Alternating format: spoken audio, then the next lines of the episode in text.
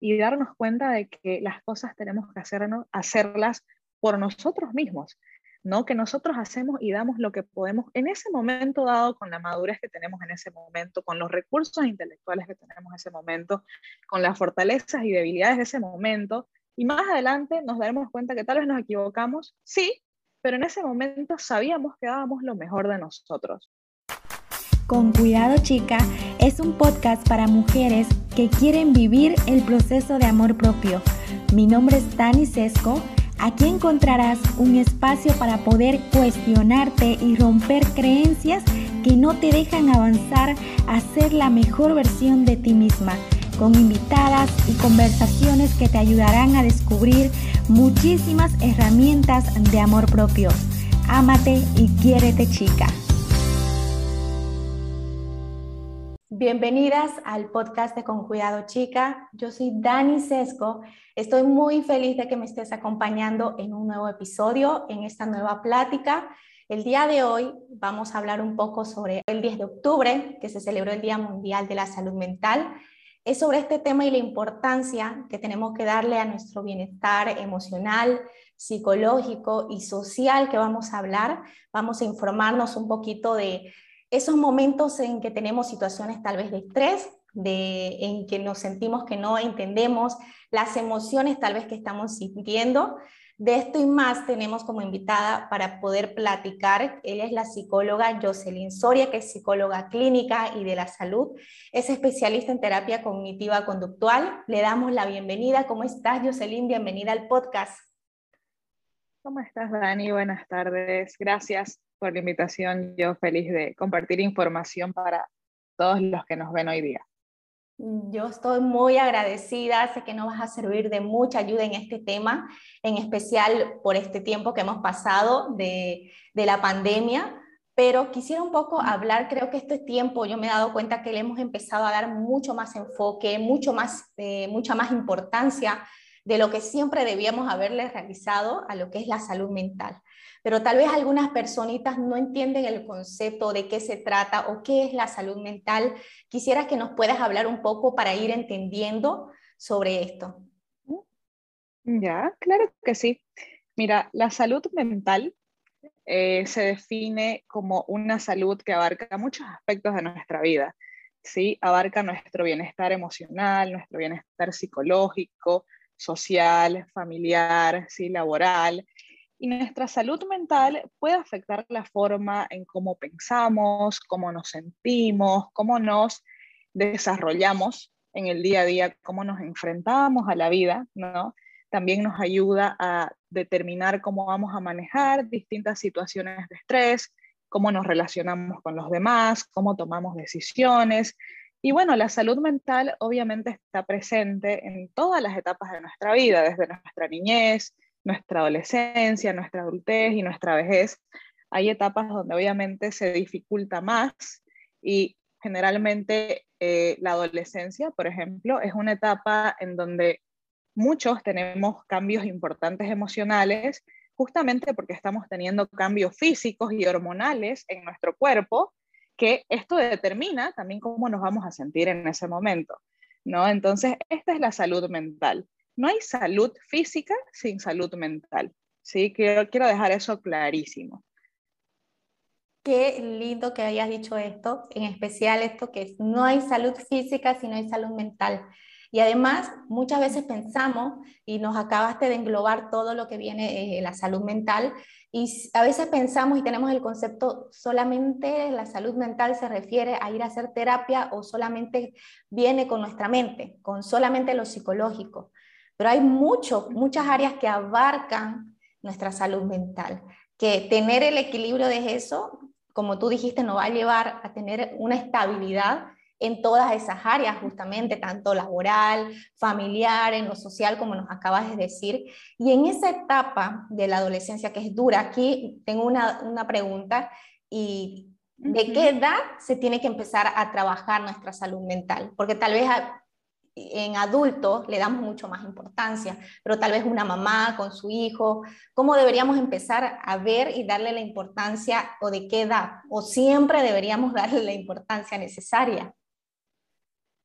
Creo yo que siempre debiéramos darle la importancia que se merece, ¿no? De hecho, yo estoy muy de acuerdo con que en los colegios incluso se trabaje la inteligencia emocional, se trabaje esto de validar las emociones de los niños, porque generalmente incluso los papás, nosotros, bueno, yo no soy mamá, soy tía de unos niños maravillosos, pero generalmente nosotros tendemos a invalidar sus emociones, ¿no? Es como que no llores, no pasó nada, hace de cuenta que, que no te dolió esa caída, ¿no? Entonces, empezar desde que son pequeñitos a darles un lenguaje emocional que expresen qué es lo que estás sintiendo. ¿Estás enojado? Ponerle una palabra, que ellos sepan expresar qué es lo que están sintiendo, porque cuando ellos entienden qué son las emociones y por qué las están sintiendo, van a ser capaces de tener una respuesta mucho más adaptativa frente a situaciones difíciles de la vida.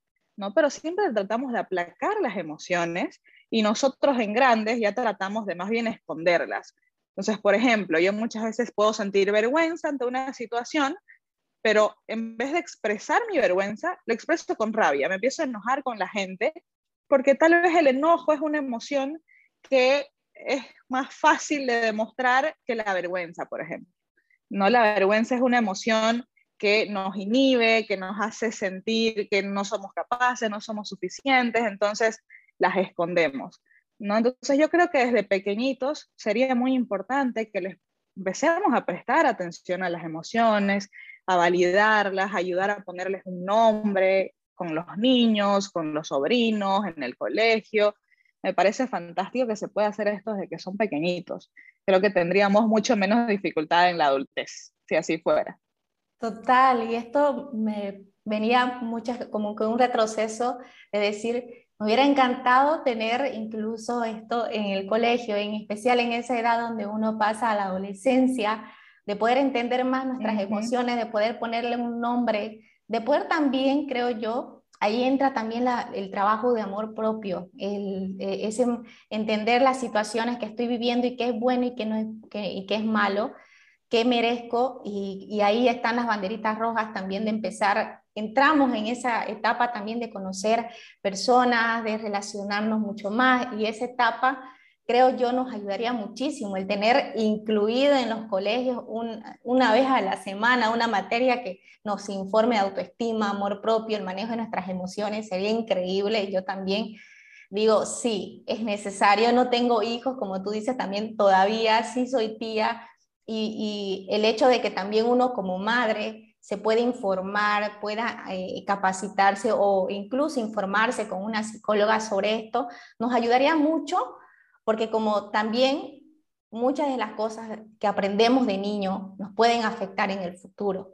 Y, como padre, creo que el trabajo también eh, de responsabilidad que tenemos de la manera en la que vamos a educar y lo que vamos a transmitir a nuestro hijo es muy, es muy importante. Y aquí quisiera que me hables un poquito de cuáles serían esas señales para que yo pueda detectar tal vez que ah, no estoy teniendo un buen manejo de mis emociones o, que necesitaría trabajar eh, mi salud mental, porque como tú nos dijiste, engloba muchas, muchas áreas de nuestra vida, entonces no solamente una. Tal vez tengo un, tengo un trabajo que me está desmoronando y un estrés, un estrés más de lo normal que tal vez yo tendría. Ya también eh, es un desequilibrio que a mí me está afectando. ¿Cuáles serían esas banderitas rojas o que yo podría decir aquí no está bien?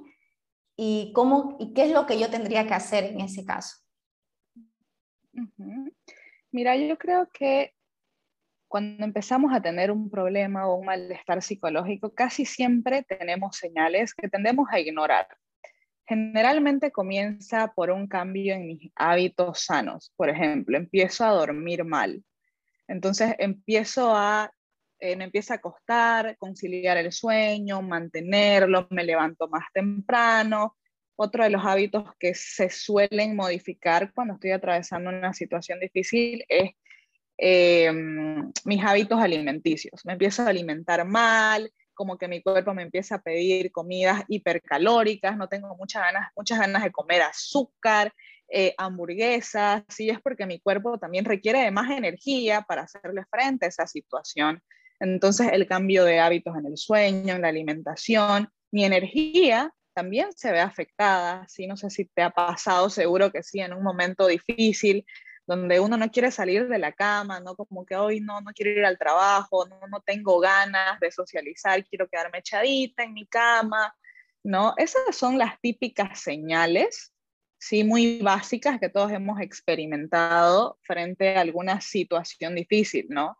Y que nos harían darnos cuenta de que posiblemente podríamos necesitar ayuda, ¿no? Yo creo que no todos necesitamos ir al psicólogo, la verdad, creo que el ser humano está capacitado para adaptarse a todo tipo de situaciones. Sí, la pandemia ha sido una importantísima, la que todos obligados hemos tenido que enfrentarnos, pero creo que si ya es un malestar prolongado, ¿sí? donde ya han pasado un par de semanas y seguís con esta dificultad en el sueño, cambiando tus hábitos alimenticios, con poca energía, con molestia, con sensación de vacío, o tenés ganas de refugiarte tal vez en conductas todavía menos sanas como el consumo de alguna sustancia, eh, puede, puede aparecer de muchas formas, ¿no? Pero creo que cada quien se conoce y sabe cuando está diferente de lo usual.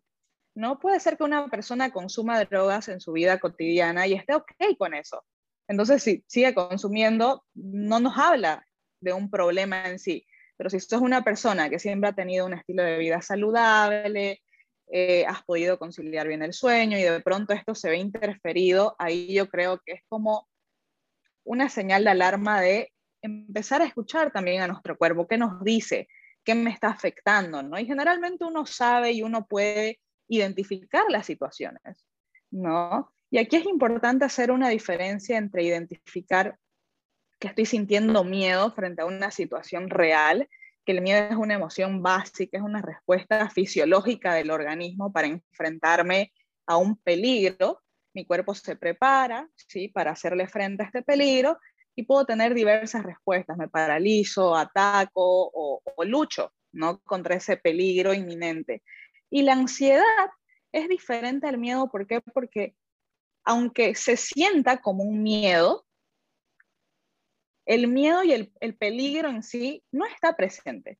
No tengo un perro que está corriendo atrás mío y me quiera atacar. Estoy reaccionando frente a un pensamiento, a una emoción, a un recuerdo, que mi cerebro no lo distingue como que es realidad o es pensamiento. Y aquí es importantísimo diferenciar qué es una realidad de qué es lo que estoy pensando. Porque muchas veces nuestro cuerpo reacciona, no sé si te ha pasado, que tenés un recuerdo vergonzoso, seguimos con la vergüenza, y lo volvés a experimentar, o sea, te acordás del recuerdo y tu cuerpo segrega las mismas hormonas y las sustancias físicas y químicas que te que segregaron en el momento dado que sentiste vergüenza. Entonces, así nuestro cerebro no distingue qué es lo que está pasando de qué es un pensamiento. Y la ansiedad es eso, reaccionar y estar en un constante estado de alarma frente a un peligro que no es real en sí. ¿no? Esa es la diferencia. Pero creo que me fui un poco del tema, pero... No, pero, nos, ayuda, a nos ayuda a entender un poco más igual esto, pero lo que igual nos vas diciendo que importantísimo es darle, darle eh, el reconocimiento de que nuestro poder grandísimo, qué poder, digo yo, tiene nuestra mente. Nuestra Si no nos paramos a, a, darle un poco la atención realmente y poder tener, porque es muy difícil y tenemos que estar muy conscientes en ese momento y muy presentes para poder detectar nuestros pensamientos, si es efectivamente algo real o no. Y aquí viene mucho también lo que me estabas platicando un poco del hecho de hoy en, en, esta situación de la pandemia, cuando empezó, fue como que nos obligó a escucharnos a nosotros mismos, porque antes como que vivíamos en automático, yo decía, vivía en automático, me levantaba, iba a trabajar, volvía a casa, comía y me echaba a dormir. Todos los días era eso. Y fue como que uno, aquí un tate quieto, como yo digo, y te vas a pasar el tiempo contigo, y nos obligó, y fue ahí, creo, donde ya empezamos a escucharnos, y es como que, hoy ¿qué está pasando aquí? y no, nos lleva ese, ese, sentimiento de ansiedad, pero mucha gente empezó a entender y conocer esta palabra que ahora nos estás explicando, de la ansiedad. Porque mucha, eh, yo, yo, escuchaba al comienzo de personas que dicen, esa palabra lo dice porque está de moda, ni siquiera tenés ansiedad, o lo ven como si no fuera una enfermedad grave. Así es. Y la ansiedad, bueno, puede ser una enfermedad, llegar a ser bien discapacitante, como una enfermedad grave, pero también es un estado que es necesario para nuestra supervivencia como seres humanos. ¿Sí? ¿Por qué? Porque si de verdad tengo al perro corriendo atrás mío, yo voy a querer protegerme y me voy a escapar o me voy a paralizar, que hay personas que responden así, ¿no? Se paralizan frente al miedo y se bloquean y se quedan uh, hielo, ¿sí? Y hay otras que atacan, ¿sí? Entonces, sí nos sirve mucho y tiene una función la ansiedad sana. Ahora hay una diferencia entre la ansiedad sana, la adaptativa, la funcional, la que me ayuda a protegerme frente a peligros reales, y la ansiedad desadaptativa. No hay que ver, hay un límite, digamos, un borde en donde definimos si estás frente a una ansiedad real o una ansiedad, perdón, una ansiedad sana y funcional versus una desadaptativa. ¿No? Entonces, esa es una línea importante de discernir, ¿no? Entonces, no toda la ansiedad es en sí una enfermedad grave, pero sí la pandemia, sin duda alguna, que ha promovido mucho esta emoción de forma desadaptativa. Sí, porque era real que todos estábamos bajo peligro, que nuestras familias estaban bajo peligro, teníamos gente lejos fuera, familiares, abuelitos, o sea, todos estábamos en riesgo.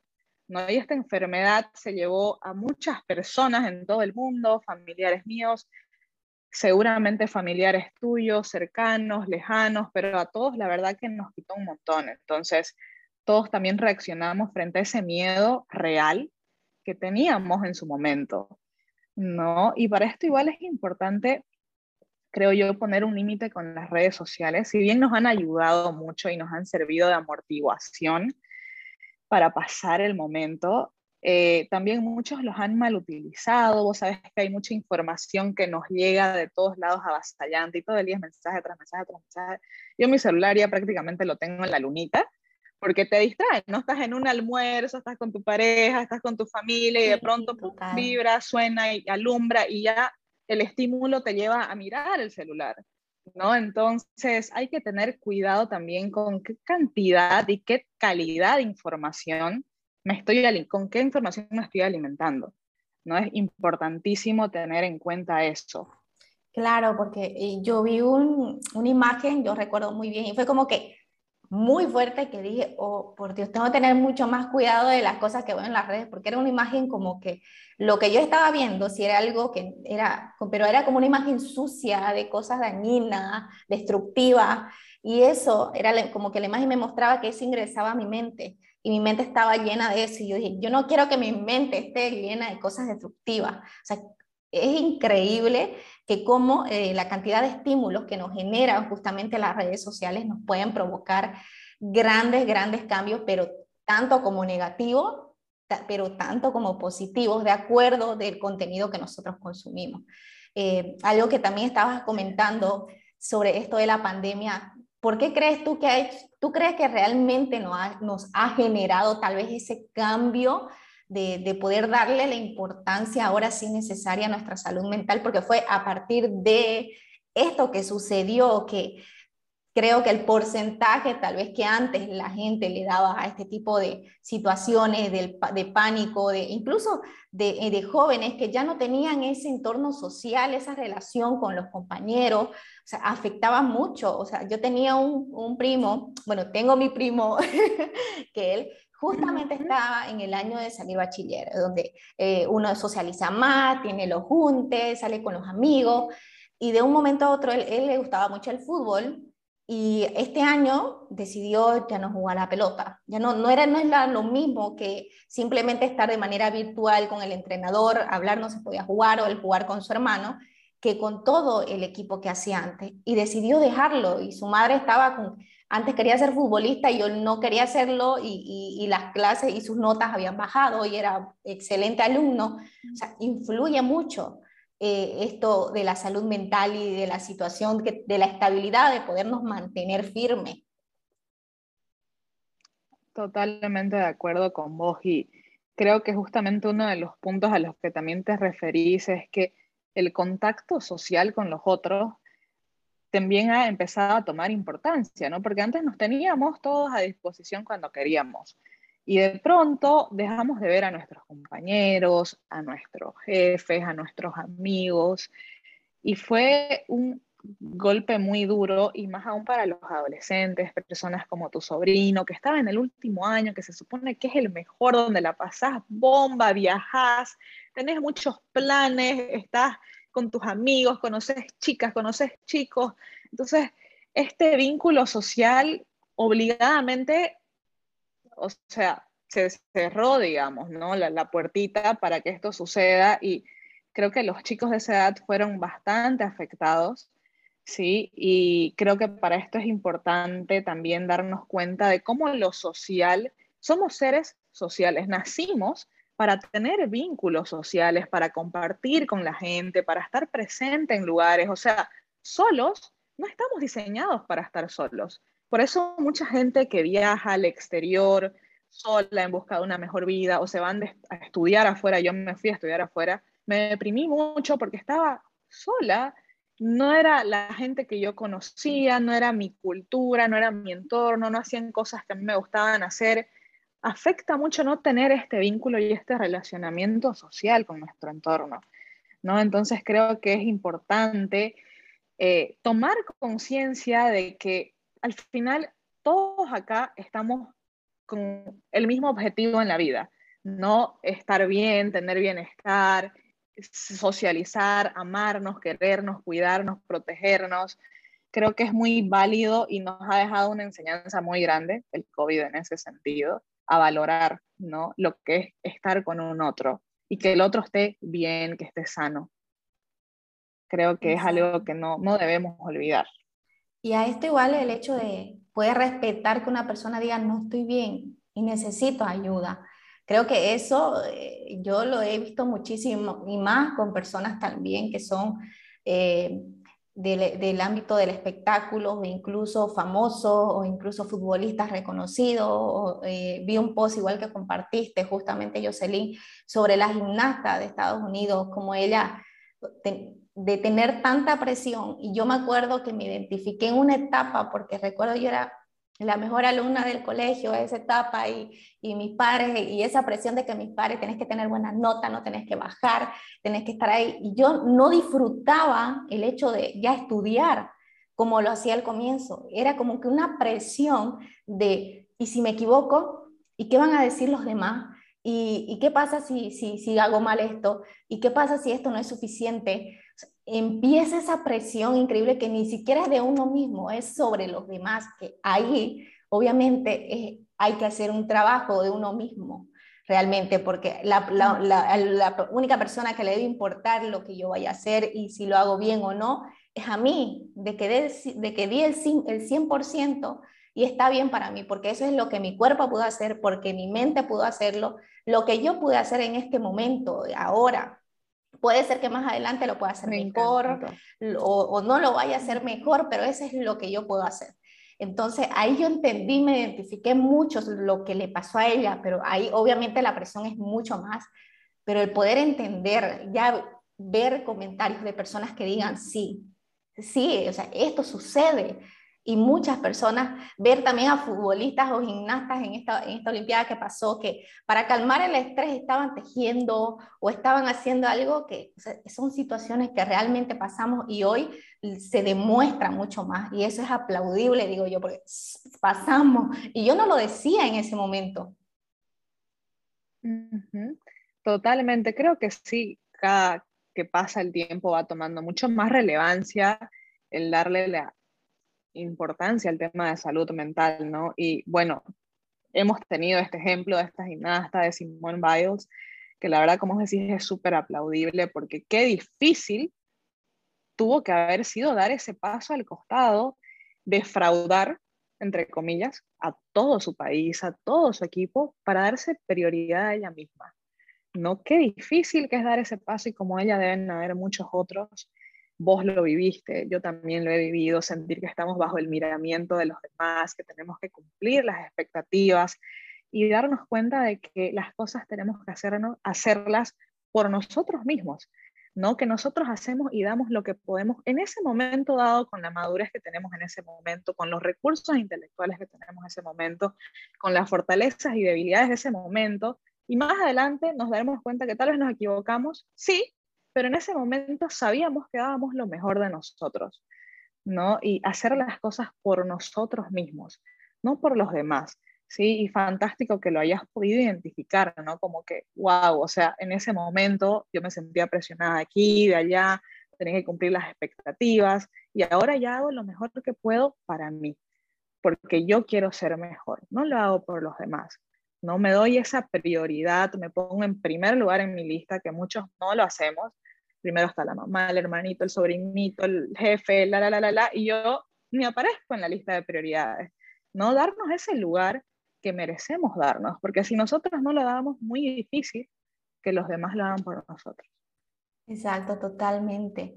Y, aquí quiero entrar un poco justo de los beneficios que nos puede traer el hablar, el practicar, el darle la importancia necesaria a nuestra salud mental, porque si a mí me hubiera, si yo me hubiera informado, me hubieran hablado sobre esto, en ese momento yo no hubiera tardado años de ponerme como prioridad o sea, yo no hubiera tardado años de estar con esa presión, de entrar en ansiedad, de muchas cosas.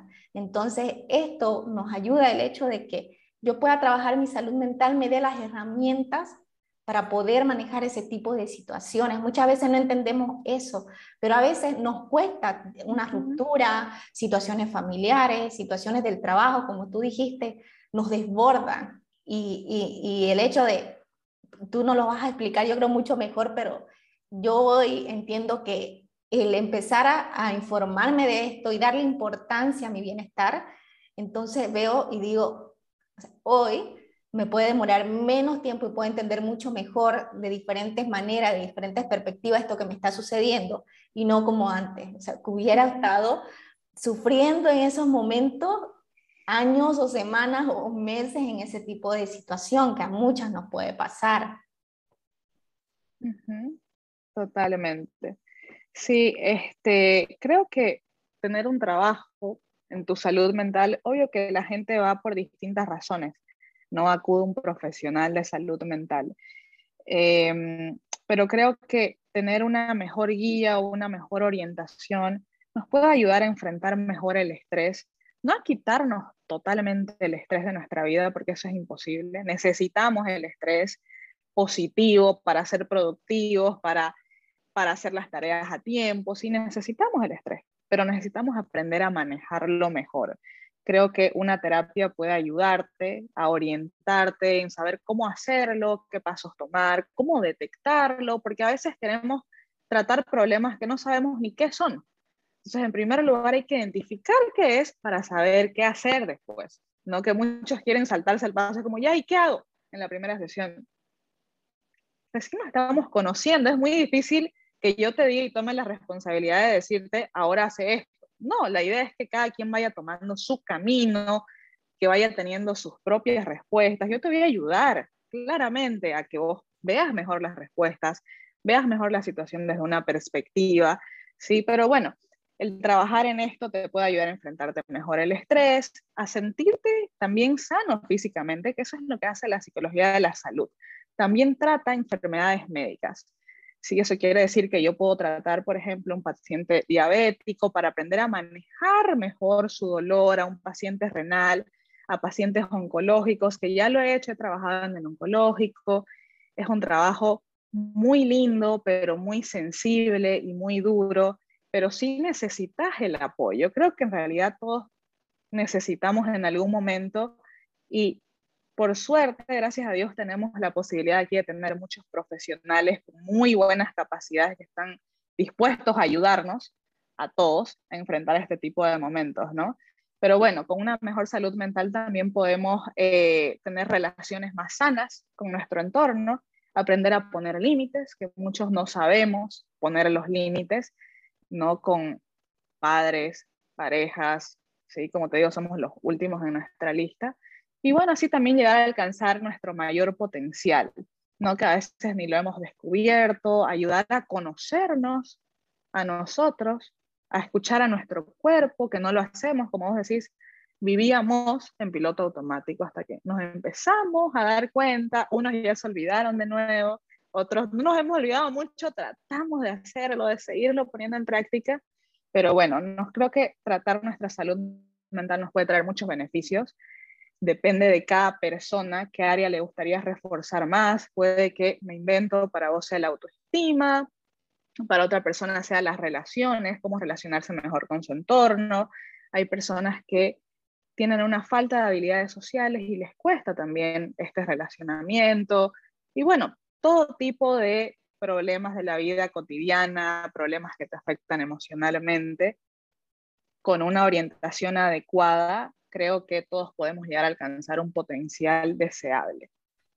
Ay, qué hermoso. O sea, nos acabas de decir un montón de cosas para ir piqueando y decir, ok, si me pasa esto, sé que, que puedo pedir ayuda y no es algo malo. Yo siempre comparto eh, en la cuenta de que está bien pedir ayuda, eh, esa idea de que yo igual crecí con esa idea de que ir al psicólogo es de locos, no es cierto, y poco a poco vamos como que sacando muchos tabúes de diferentes tipos de enfermedades. Yo pasé por muchos años en un TCA, entonces, son situaciones que sí pasan y que hablarlas nos va a ayudar a que otras personas también digan, sí, me pasa esto, y si ella pudo salir de ahí y ya no vive de esa manera, que en ese lugar oscuro, tal vez donde vivía con sufrimiento, con depresión, con diferentes problemas y no sabía manejarlo, pidiendo ayuda lo puedo solucionar. Entonces no es tan mal pedir ayuda y como tú dijiste, también tener esa paciencia de disfrutar el proceso, porque a veces nos cuesta encontrar tal vez si empezamos a hacer terapia, un psicólogo una psicóloga que conecte con nosotros. Y no, está, y no es que la psicóloga está mal, simplemente tal vez no es la adecuada en ese momento que nosotras necesitamos.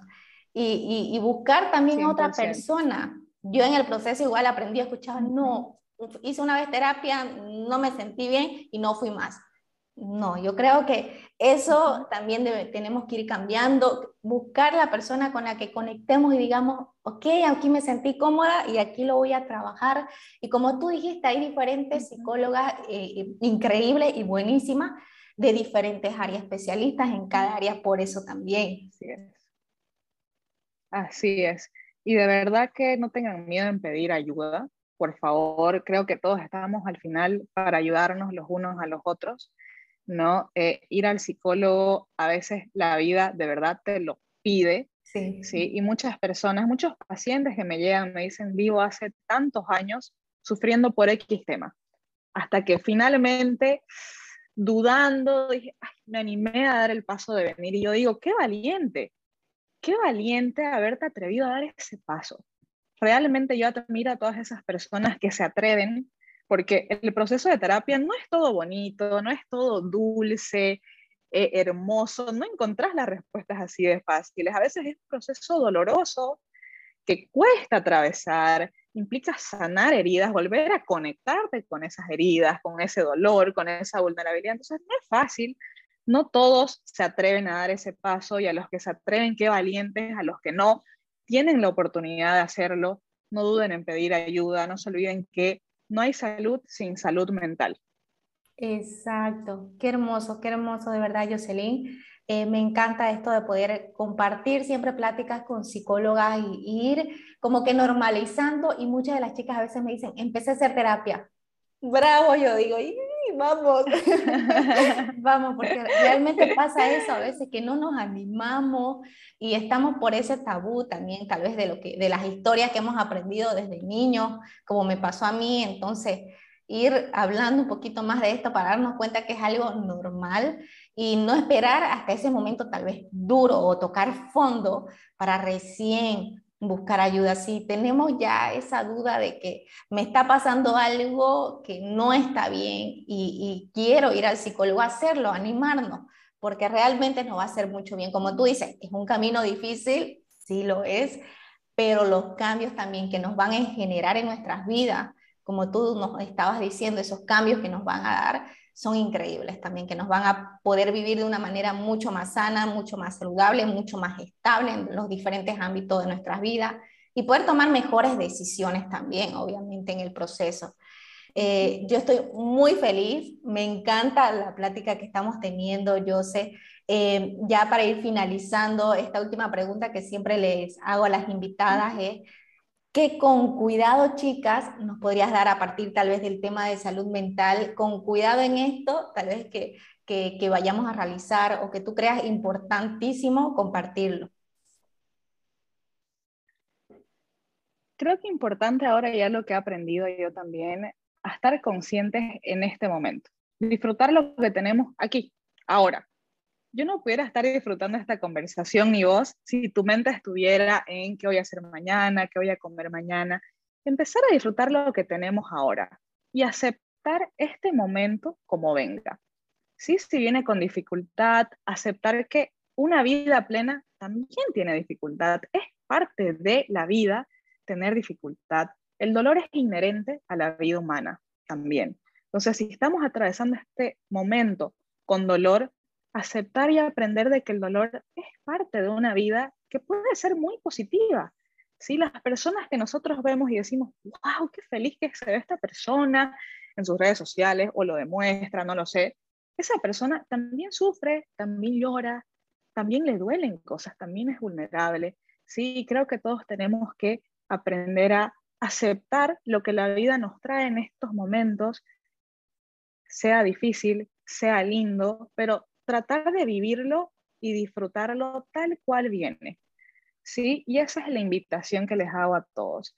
Aprovechar de vivir este momento presente. No va a ser igual a mañana, a otra entrevista que tengas. Este momento es único y debemos apreciarlo tal cual la vida nos los pone aquí enfrente el día de hoy. Eso es lo, la invitación que les hago a todos. Wow, muchísimas, muchísimas gracias de verdad por compartirlo. Y es como que yo digo, uy, esto justamente es lo que yo estoy empezando a trabajar, de estar más presente. Y yo digo, como que me llega ahí justo. Entonces, agradecida de que te nos puedas compartir realmente, porque nos ayuda mucho el ver que con lo que tenemos hoy es suficiente y dar el 100%, porque no sabemos también qué va a pasar mañana. Así que estar el día de hoy, disfrutar con las personas que estemos, las cosas que tenemos. Así que gracias por compartirnos esto, Jocelyn. Gracias por regalarme tu tiempo. Espero que sea una de muchas pláticas que podamos tener y estoy súper, súper agradecida. Les voy a dejar la cuenta de ella para que cualquier duda, si quieren empezar a hacer terapia, lo puedan hacer con ella, puedan escribirle. Sé que ella con todo el amor del mundo va a estar ahí. Por supuesto, y gracias a vos, Dani, por en realidad lo que más me gusta de lo que haces es todo el movimiento que estás generando. No porque he visto que no solo hablas con psicólogos, hablas con mamás, hablas con personas que se dedican, no sé, al área de la belleza. Buscas personas de distintas áreas, seres humanos, que por alguna razón te gustaría tener una charla con ellos. Y todo esto ayuda a un movimiento positivo. La verdad que eso admiro mucho y valoro el tiempo que le dedicas, a, porque todo este movimiento es para ayudar a otras, ¿no? para ayudar a todas los que puedan ver este tipo de videos que estás haciendo ahora y te agradezco en nombre de todas las demás personas porque me parece muy valioso todo el contenido que haces. Gracias por eso. Ay, de verdad, no, ay, Dios mío. Yo estoy súper feliz que realmente lo hago desde el corazón y como tú dices que una persona lo escuche y me diga, lo escuché, me ayudó y más que todo porque aprendí a que contar las cosas que nos suceden nos ayuda a poder entender que no somos las únicas, y eso eh, muchas se han sentido identificadas y yo también a veces la plática inicia con un tema y empieza a, salir muchas cosas que yo digo, a mí también me pasó. O ellas o la persona que está hablando conmigo dice, ay, yo también pasé por eso. Es muy lindo crear esa empatía y, y, empezar a sacar esos tabúes, empezar a sacar esas cosas y decir, esto nos sucede a todas, no somos las únicas y empezar a, a pedir ayuda si es necesario y yo digo, las historias son lo más hermoso que pueda haber, porque a partir de ellas podemos inspirar, podemos motivar y ayudar a muchas personas. Así que sé que también este episodio le va a ayudar a muchas, a muchas personitas que nos están escuchando y espero muy pronto podamos tener una plática, yo sé. Gracias de nuevo por tu tiempo. Por supuesto, cuando querrás. Gracias a vos. Que tengas un lindo día y éxitos a todas las que nos ven hoy día. Muchísimas gracias a todas las que llegaron hasta el final de este episodio. Nos vemos en el siguiente con una nueva plática, una nueva entrevista, un nuevo tema. No olvides seguirnos en las redes sociales, eh, suscribirte también para poder tener una notificación cada que haya un nuevo episodio. Y no me voy sin decirte, ámate y quiérete chica. Chau, chau.